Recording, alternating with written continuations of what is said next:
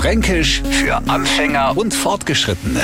Heute Die Kullen. Das war früher mit das Schlimmste. Kullen schleppen. Erstens waren's im Keller, zweitens schwer und drittens ist man davor dreckert worden.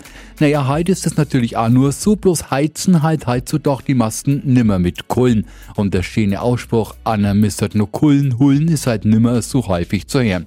Das wiederum ist schade. Schade wird jetzt auch, wenn wir den Neufranken nicht teilhaben lassen. Mo bei uns der Kullen Hullen hast es nichts anderes als bitte begebe dich in den Keller und bringe Kohle nach oben. Fränkisch für Anfänger und Fortgeschrittene. Täglich neu auf Radio F und alle Folgen als Podcast auf radiof.de.